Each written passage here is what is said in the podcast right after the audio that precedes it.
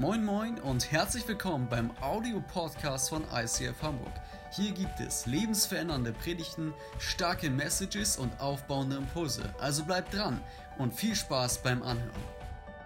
Oh, ganz herzlich willkommen auch von meiner Seite. Winke, winke nach Hause, wie genauso hier natürlich auch im Saal. So schön, dass du da bist, so schön, dass ihr hier seid. Es ist der zweite Advent und äh, ich bin einfach einmal mehr unglaublich dankbar. Wir haben hier einen Sonntag, wo wir leider zum ersten Mal wieder weniger Sitzplätze hier im Saal anbieten können aufgrund von verschärften Corona-Maßnahmen. Und ich bin dankbar, dass ich weiß, dass wir trotzdem als eine Kirche gemeinsam Gottesdienst feiern können. Dank wunderbarer ehrenamtlicher Mitarbeiter, die das möglich machen. Danke auch der finanziellen Großzügigkeit von ganz vielen, die uns überhaupt die Möglichkeit gibt, auch Technik zu kaufen, damit wir jetzt hier gemeinsam als eine Kirche Gottesdienst feiern können. Deswegen lass uns Gott und lass uns den Mitarbeitern und lass uns der Großzügigkeit einen fetten Applaus geben. Heute Morgen. Amen.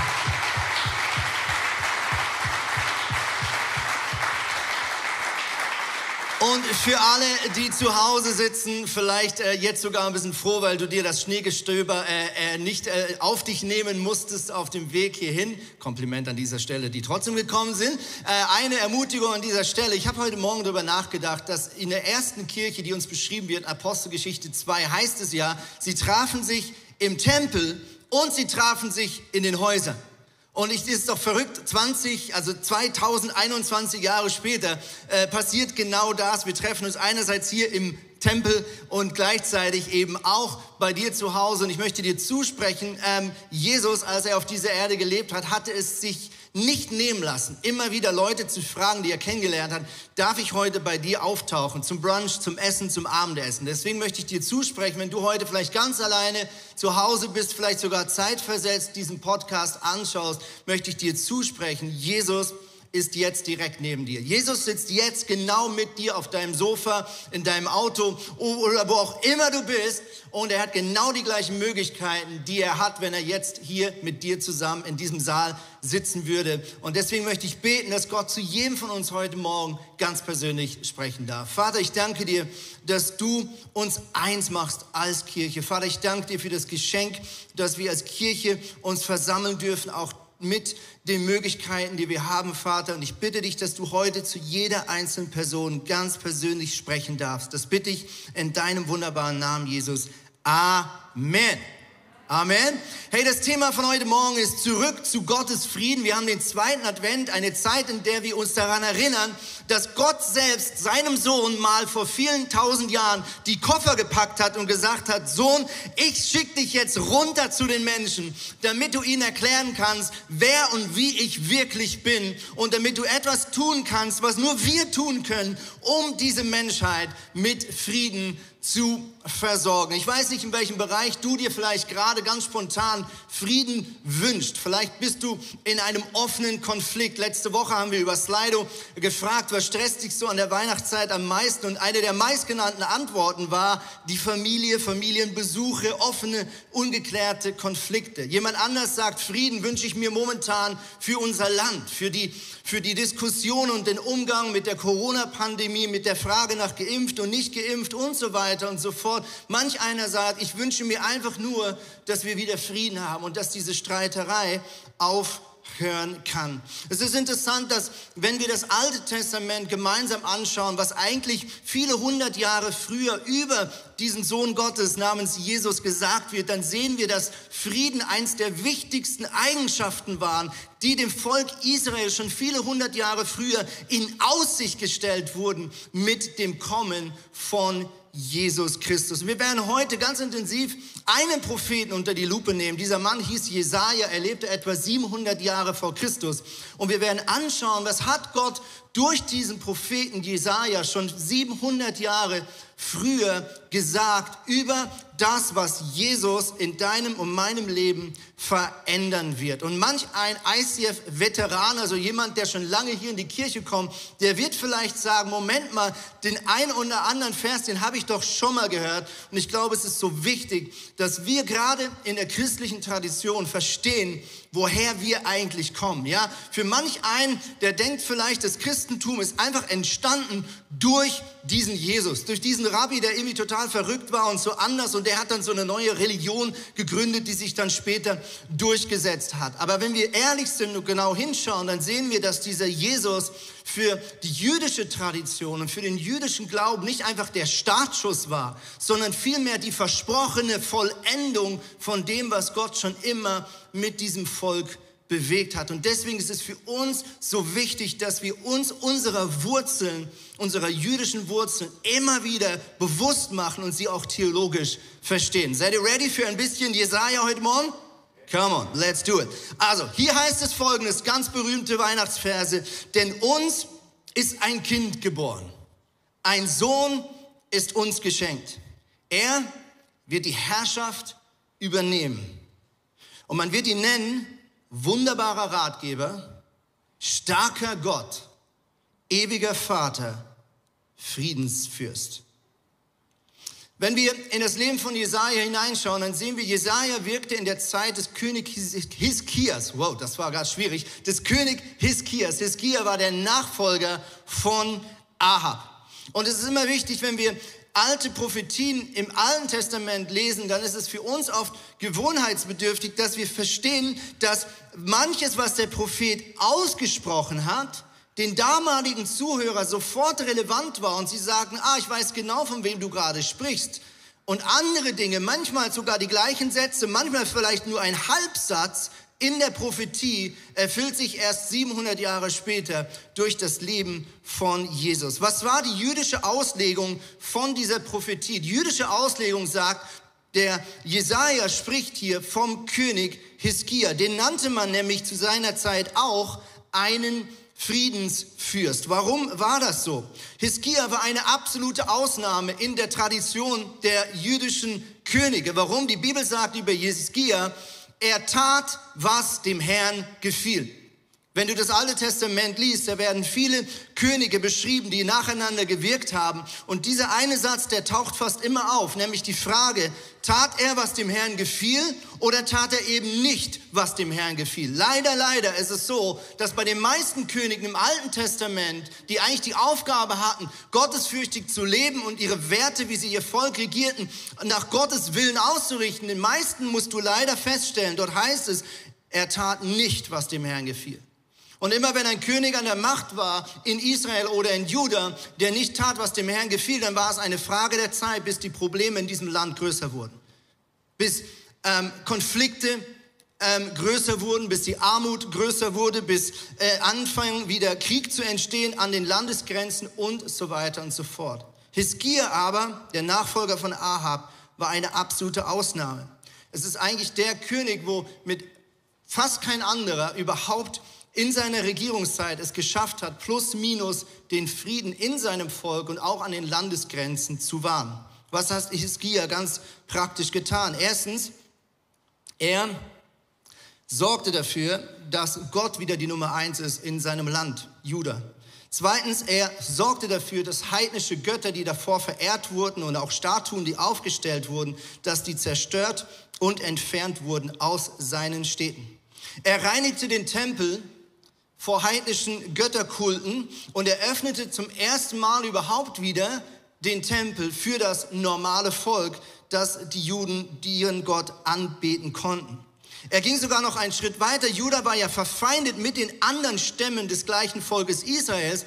Und er war der einzige König, der gesagt hat, ich möchte, auch wenn wir zwei verschiedene Länder sind, ich möchte, dass ihr in Frieden in unsere Stadt kommen könnt, um in unserem Tempel unseren gemeinsamen Gott wieder anbeten zu können.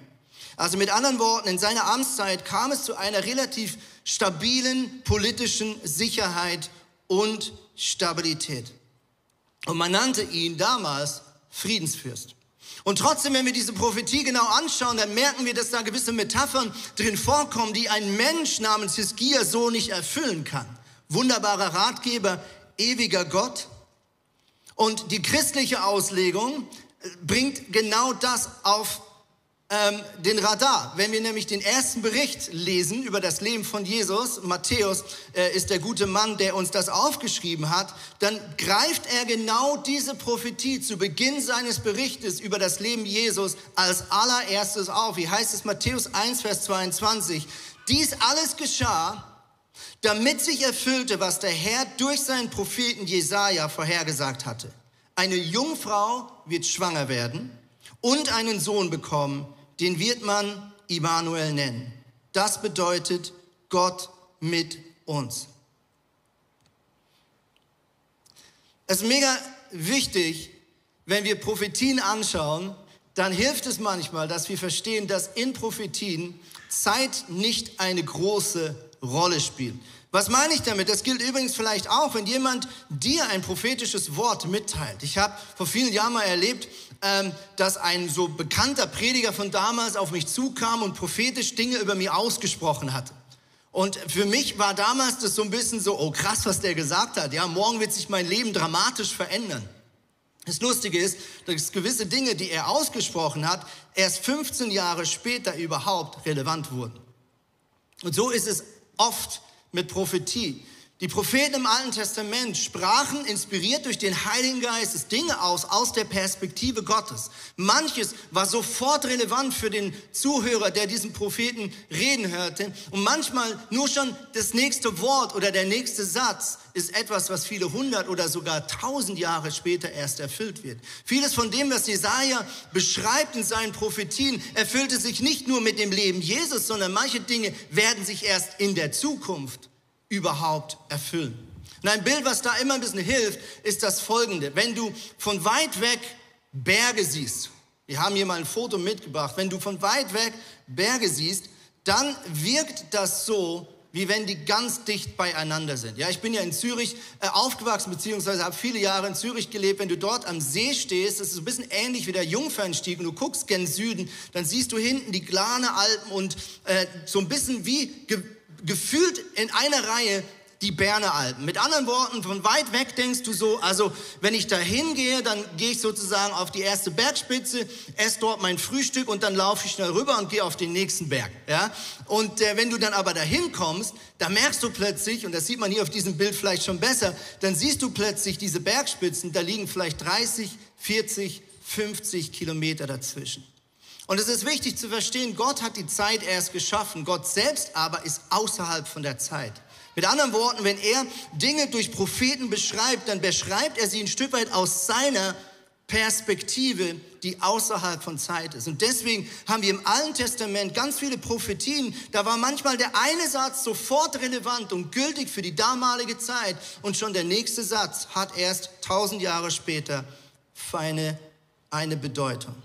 Ich möchte mit euch anschauen, durch die Beschreibung, die Jesaja über das Leben von Jesus macht, was eigentlich Frieden in deinem Leben bedeuten kann. Das erste, was uns versprochen wird, ist, dass Gott kommt, um einen universellen Frieden über die ganze Erde zu bringen. Ja, wir alle kennen doch diese schönen Schönheitswettbewerbe, wo die Kandidatinnen oder Kandidaten zum Schluss noch das Mikrofon in die Hand bekommen, nachdem sie erstmal vielleicht ihr äußeres Erscheinungsbild präsentieren durften, will man doch einmal wenigstens reinhören, ob diese Person auch irgendwas Sinnvolles sagen kann. Und da gibt's dieses wunderbare Klischee, dass dann ein Model nach dem anderen sagt, und ich wünsche mir Weltfrieden. Welt und, und, Weltfrieden. Ah ja, genau, und Weltfrieden, ganz wichtig, ja. Ähm, und ähm, ich glaube, dieses Klischee, so klischeemäßig es ist, da, da drin steckt ja wirklich eine, eine ganz tiefe Sehnsucht, die wir doch alle haben. Dass irgendwann all diese Ungereimtheiten und all diese Ungerechtigkeit auf dieser Erde final zur Ruhe kommt, eliminiert wird, aufhört und wir noch nicht mal die Angst haben müssen oder die Sorge, dass es je wieder ausbrechen könnte. Lass uns mal reinschauen, wie Jesaja äh, das versucht in Worte zu fassen, was er prophetisch von der Ewigkeit, die auch noch vor uns ja liegt, äh, sieht.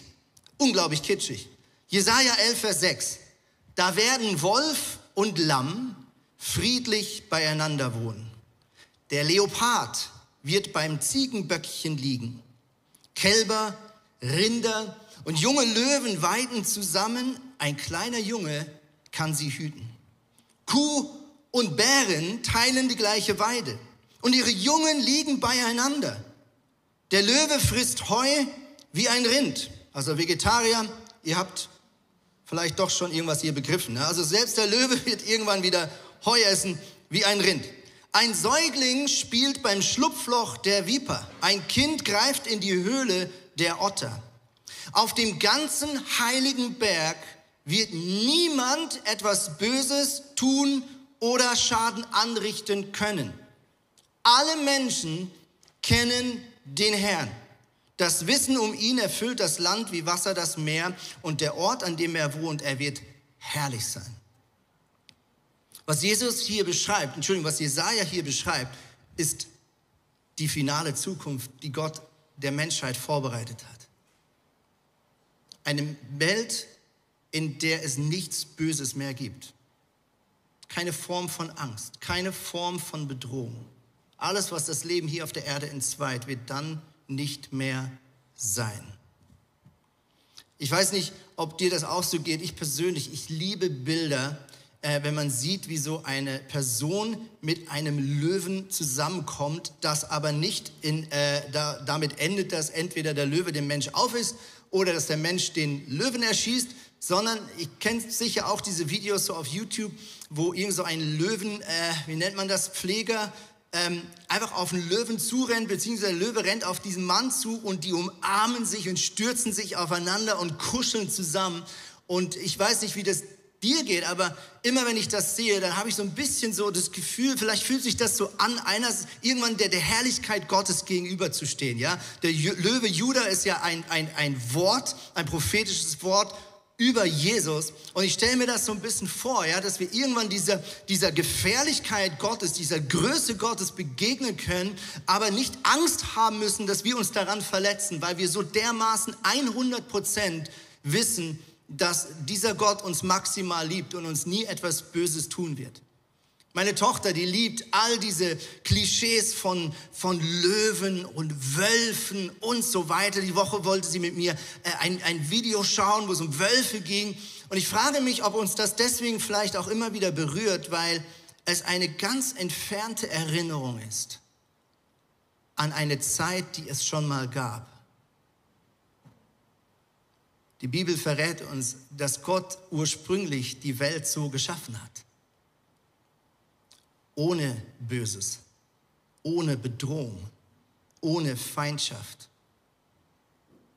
Die ersten Seiten der Bibel sagen, Gott stellte Adam und Eva, die ersten zwei Menschen, in einen Garten, der genau von diesen Eigenschaften gefüllt war. Mensch und Tier lebten beieinander. Es gab keine Gefahr für jemanden, weder für die Tiere noch für die Menschen. Und erst durch die Entscheidung der ersten Menschen, dass sie diesen Schöpfer Gott nicht in ihrem Garten wollen, führte dazu, dass das Böse in ihr Leben kam. Und seitdem zerfrisst es alles, was lebt. Und Jesaja sagt, Jesus ist gekommen, um Frieden über die ganze Schöpfung zu bringen. Nicht nur für uns Menschen, sondern über die ganze Schöpfung und die ganze Erde und das ganze Universum. Zweitens, Jesaja prophezeit uns, dass Jesus kommen wird, um Frieden zu stiften zwischen Völkern und Nationen. Jesaja 9, Vers 6. Er wird seine Herrschaft weit ausdehnen und dauerhaften Frieden bringen. Wie sein Vorfahre David herrscht er über das Reich, festigt und stützt es, denn er regiert bis in alle Ewigkeit mit Recht und Gerechtigkeit. Wieder dachten die Leute damals, hier ist von einem irdischen König die Rede. Es wird ein König kommen, der dauerhaft Frieden bringen kann. Aber ich glaube, wir alle wissen nach vielen tausend Jahren Menschheitsgeschichte, es wird einem Menschen nie möglich werden, dauerhaft Frieden zu bringen. Selbst wenn er ein sehr guter Politiker ist, selbst wenn er viele Jahre schafft, irgendwie Frieden zu wahren mit anderen Völkern, selbst der perfekte König wird irgendwann sterben. Und deswegen ist von Anfang an klar, hier ist von irgendwas die Rede, was über menschliches, mögliches hinausgeht. Hier ist von Gott selbst die Rede. Und er kommt, um dauerhaft Frieden zu bringen zwischen Völkern, zwischen Nationen.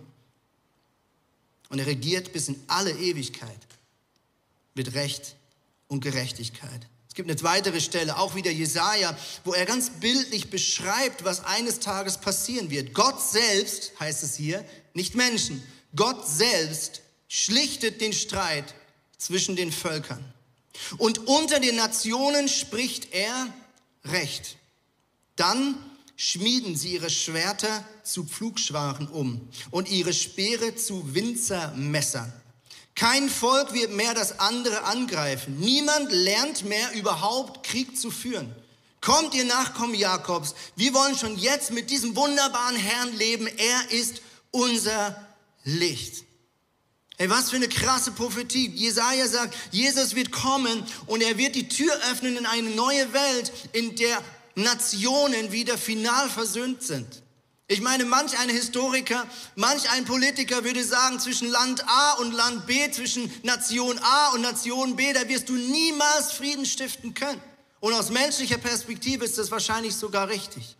Aber Jesus sagt, ich selbst werde eines Tages kommen. Und es das heißt hier ganz wichtig, ich bin der, der den Frieden bringen wird. Ich werde den Streit schlichten. Drittens, Jesaja sagt, Gott kommt, um Frieden zu bringen zwischen dir und deinen Mitmenschen. Und dieses Kreuz jetzt erinnert uns genau an diese Dimension, dass nämlich einerseits Gott kommt, um Frieden zu bringen, hier diese vertikale Achsel zwischen Gott und uns Menschen. Aber genau diese Friedensbeziehung zwischen Gott und dem Menschen wird auch dazu führen, dass du in der Lage bist, zwischen dir und deinem Mitmenschen wieder Frieden zu stiften. Kolosser 3, Vers 15. Und der Friede, den Jesus schenkt, soll euer ganzes Leben bestimmen. Gott hat euch dazu berufen, als Gemeinde Jesu in diesem Frieden ein Leib zu sein. Dankt Gott dafür. Ich weiß nicht, ob du gerade in einem Konflikt stehst. Ich weiß nicht, wo du dir vielleicht gerade Frieden wünscht in deiner Familie, an deiner Arbeitsstelle, in deiner Verwandtschaft, in deiner Ehe. Ich freue mich mega, dass wir jetzt eine Geschichte hören von einem Ehepaar hier aus der Kirche, die ganz dringend Frieden brauchten und Frieden erlebt haben. Gebt ihnen einen fetten Applaus. Hier ist Frieda und Horst, die ihre Geschichte erzählen. Kommt auf die Bühne.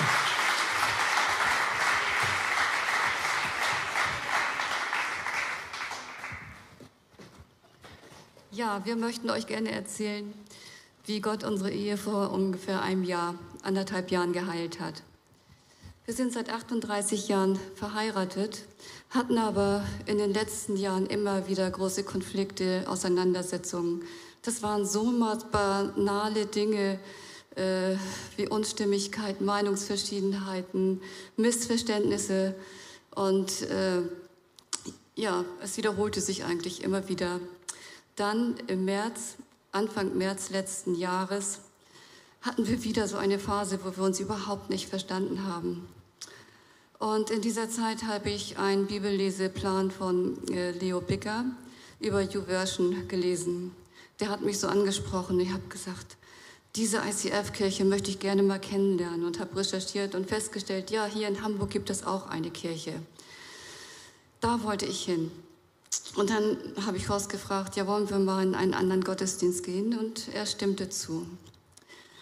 An einem Samstag war das dann allerdings so, dass sich unsere, dass wir wieder Auseinandersetzungen hatten. Es, spitzte sich alles so zu und ja, wir sind einfach zu dem Entschluss gekommen, es geht nicht mehr weiter so. Diese ganzen Verletzungen, die wir uns zufügen, alles, äh, was gelaufen ist und äh, immer, wir haben zwar immer wieder vergeben, aber immer wieder wiederholte sich auch alles. Und ja, haben wir gesagt, nein, das geht nicht mehr, wir wollen uns trennen. Und am Abend sagte Horst dann, ja, ich möchte morgen gerne in die ICF-Kirche gehen, kommst du mit? Und dann haben wir uns am nächsten Morgen aufgemacht, sind hier in die Kirche gekommen und ohne Erwartung. Also ja, wir waren so leer im Grunde genommen. Und dann während des Lobpreises, da hat Gott einfach geredet durch seinen Heiligen Geist, äh, durch die Lieder, durch die Texte. Das hat mich so angesprochen, wo es eben auch hieß, wenn du vor einer, einer Mauer stehst und du weißt nicht mehr weiter.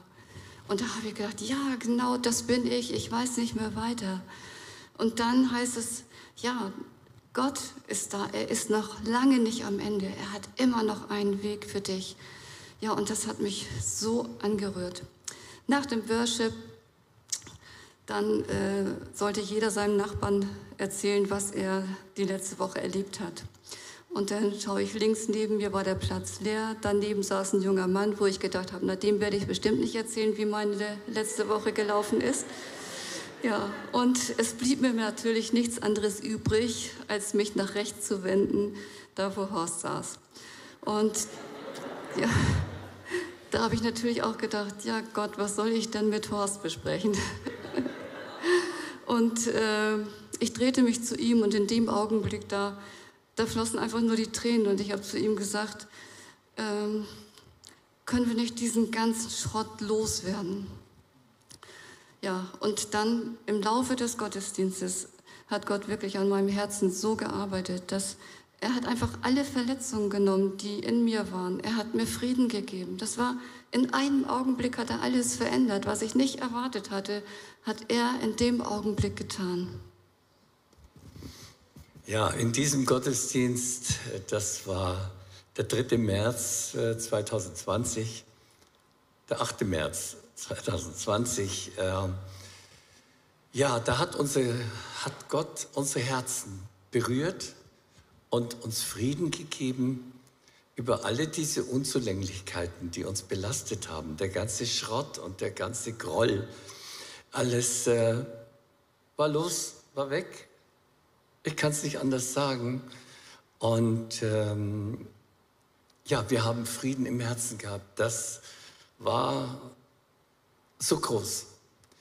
Und äh, wir saßen da in der dritten Reihe und äh, dieser Tag war einer so wie heute.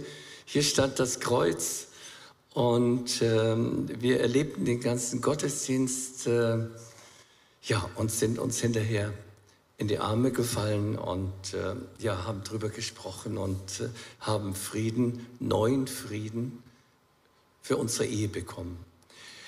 Das ist natürlich äh, live heute auch wieder mit Schwierigkeiten besetzt. Na klar, wir haben auch heute Krisen und Schwierigkeiten, aber wir gehen anders damit um. Interessant ist, äh, dass mich das immer noch beschäftigt, äh, ja, dieser Wohlstand, in dem wir leben, äh, in dieser Freizügigkeit, in, in dieser ähm, Unversehrtheit und äh, ja, in Wirklichkeit äh, ist mir das äh, ganz neu wertvoll geworden. Und ähm, wenn wir heute Konflikte haben, dann gehen wir schneller auf uns zu. Wir sprechen drüber, und äh, fragen einander, wie hast du das gemeint? Weil ja doch das ein bisschen als Verletzung in meinem Herzen angekommen ist. Ja, und dann äh, kann ich da auch loslassen. Auch immer im Blick, dass wir hier in der Kirche, im Gottesdienst so frei geworden sind. Ja, ich muss dazu sagen, das war der letzte Präsenzgottesdienst vor dem Lockdown. Das war eigentlich eine ganz tolle Sache. Ja, und wenn du heute auch in so einer Situation bist und keinen Ausweg mehr siehst und wenn du genauso vor einer Mauer stehst und nicht weißt, wie es weitergeht, dann möchten wir dir Mut zu sprechen und sagen, gib nicht auf, sondern vertraue Gott. Er reicht dir seine rechte Hand und er ist mächtiger und stärker und größer, als wir uns das vorstellen können. Er wird dir helfen und Nutze die Gelegenheit, spreche mit jemandem, bete mit jemandem und auch unser Gebetsteam wartet auf dich online oder auch hier im Foyer. Vielen, vielen Dank. So genial. Dankeschön von Herzen.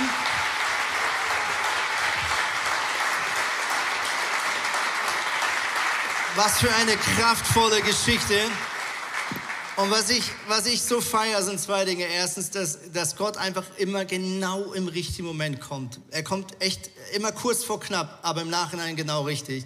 Aber was ich auch feiere an der Geschichte ist, dass ihr beiden etwas getan habt, was, was oft dann besonders schwer fällt. Ihr seid in der Krise auf Jesus zugegangen. Ja, gerade wenn wir auf die Nase fallen, gerade wenn etwas Dramatisches geschieht, gerade wenn wir vielleicht in irgendeinem Bereich in unserem Leben scheitern, dann ist oft die Tendenz, uns genau dann von Kirche und vielleicht von Freunden, die Gott kennen, zurückzuziehen. Vielleicht aus Scham, vielleicht aus der Angst, verurteilt zu werden. Und es ist so wichtig, dass du genau in dem Moment dich daran erinnerst, genau deshalb gibt es Kirche. Und genau deshalb hast du Freunde. Und genau deswegen hast du eine Small Group damit du ihn anrufen kannst, damit du dann den Hörer ergreifst und sagst, ich brauche Hilfe, wenn du Hilfe brauchst. Und wenn du heute hier bist, vielleicht zum ersten Mal oder hier online zuschaust, bitte ich dich, dass du im Anschluss an diesen Gottesdienst genau diesen einen Schritt gehst. Wir haben ein Gebetsteam, was gleich zugeschaltet ist. Du kannst per Zoom da reingehen oder auch hier im Saal gleich aus dem Saal rausgehen auf der rechten Seite. Das sind Männer und Frauen, die gerne dir zuhören und für dich beten. Ich möchte die letzten zwei Punkte kurz anschneiden. Das vierte, was Jesus uns in Aussicht stellt, schon im Alten Testament, ist, dass er kommt, um uns Frieden mit uns selbst zu geben. Wir haben letzte Woche da schon einiges hineingeschaut, über das Thema Ruhe geredet und es ist so genial. Ich glaube, dass letztlich alle Konflikte, die wir in Beziehungen haben, vor allem dadurch gelöst werden, ist, dass Gott Frieden zu uns selber bringen kann. Wenn wir Frieden mit uns haben, und das meine ich nicht in irgendeinem esoterischen Sinne, sondern das meine ich Frieden, weil Gott dich angenommen hat, so wie du bist, mit all deinen Ecken und Kalten, mit all deinen Unzulänglichkeiten. Das ist echter Friede, dass Gott uns annimmt, wie wir sind und wer wir sind. Das ist wirklich Friede. Und wenn wir das tun, dann sind wir automatisch auch besser aufgestellt, was andere Beziehung anbelangt. Johannes 14 heißt es, was ich euch zurücklasse, sagt Jesus zu seinen Jüngern und damit auch zu dir und mir, was ich dir zurücklasse, ist Frieden. Ich gebe euch meinen Frieden, ein Frieden, wie ihn diese Welt nicht geben oder nicht erklären kann. Und genau das haben wir gerade auf so wunderbare Weise von euch beiden gehört. Danke dafür. Das Letzte, was Jesaja uns in Aussicht stellt, ist, dass Jesus kommen wird, um Frieden zu stiften zwischen dir und Gott selbst. Jesaja 53, 700 Jahre bevor Jesus am Kreuz hängt, schreibt er folgendes. Doch er wurde blutig geschlagen, weil wir Gott die Treue gebrochen haben. Wegen unserer Sünden wurde er durchbohrt. Er wurde für uns bestraft. Und wir? Ja, was ist jetzt? Was bedeutet das? Wir haben nun Frieden mit Gott durch seine Wunden sind wir geheilt. Jesus musste kommen, um das zu tun, was nur Gott selber tun konnte, nämlich all die Konsequenz unserer Sünde auf sich zu nehmen und den Preis stellvertretend zu zahlen. Deswegen ist dieses Baby gekommen. Deswegen feiern wir Weihnachten. Es ist nicht einfach Jingle Bells, es ist nicht einfach ein bisschen Romantik, es ist nicht einfach Glühwein und Weihnachtsmarkt, liebe Freunde, sondern es ist eine dramatische Tat von Gott selbst der sagt, ich lasse nicht zu, dass diese Menschheit getrennt von mir lebt. Ich lasse nicht zu, dass das Böse ungehindert weiter wirkt. Ich komme und setze dem ein Ende und ich zahle den höchsten Preis, den man zahlen kann, nämlich selbst zu sterben und wieder aufzustehen. Und dieses Kreuz ist nicht einfach ein Symbol, es ist eine historisch dokumentierte Tat von Jesus Christus, der für dich und mich gestorben ist. Um was zu tun? Um die Tür zu öffnen zu einem Leben, das geprägt ist von Frieden mit Gott. Und was passiert, wenn Gott mit uns Frieden haben darf? Was ist, wenn wir mit Gott Frieden haben darf? Dann passiert genau das. Dann siehst du all die Kreise, die wir vorhin durchgegangen. Wir haben Frieden mit uns selbst. Wenn wir Frieden mit Gott gefunden haben, fangen wir an, auch Frieden mit uns selbst zu haben. Wenn wir Frieden mit uns selbst haben, werden wir beziehungsfähiger und Konflikte mit unseren Mitmenschen gehen zurück. Wenn wir fähig sind, mit unseren Mitmenschen, unseren Nachbarn zu leben, werden wir auch irgendwann fähig sein, mit anderen Nationen in Frieden zu leben. Und wenn alle Nationen in Frieden leben, passiert was, dann haben wir Weltfrieden. Come on. Jesus kommt und er geht in den tiefsten Kern des Problems und legt den Schalter um. Und dann geschieht eine Kettenreaktion aus deinem Herzen heraus, wo der Geist wohnt. Verändert sich die ganze Welt. Wir wollen diese Predigt mit einem gemeinsamen Gebet beenden. Und dafür darfst du jetzt dein Handy nochmal zücken, zu Hause erst recht. Da kannst du jetzt aktiv hier im Saal mit uns mitbeten, genauso natürlich wie auch du, der heute hier anwesend bist. Wir möchten gemeinsam Jesus ganz konkret sagen, wo wir uns Frieden wünschen in deinem und in meinem Leben. Und das ist vielleicht ganz, ganz unterschiedlich. Und ich finde es so cool, dass wir diese Möglichkeit haben, jetzt gemeinsam ein Gebet zu sprechen. Lass dich vielleicht auch von Sätzen von anderen inspirieren und ermutigen. Und ich möchte dich bitten, dass du ehrlich bist. Schreibe auf von zu Hause oder hier im Saal über Slido. Ganz praktisch, ganz konkret. Lieber Friedensstifter Jesus Christus, ich wünsche mir Frieden in dem und dem Bereich. Lass uns das zwei, drei Minuten gemeinsam tun und anschließend komme ich hoch und bete für uns.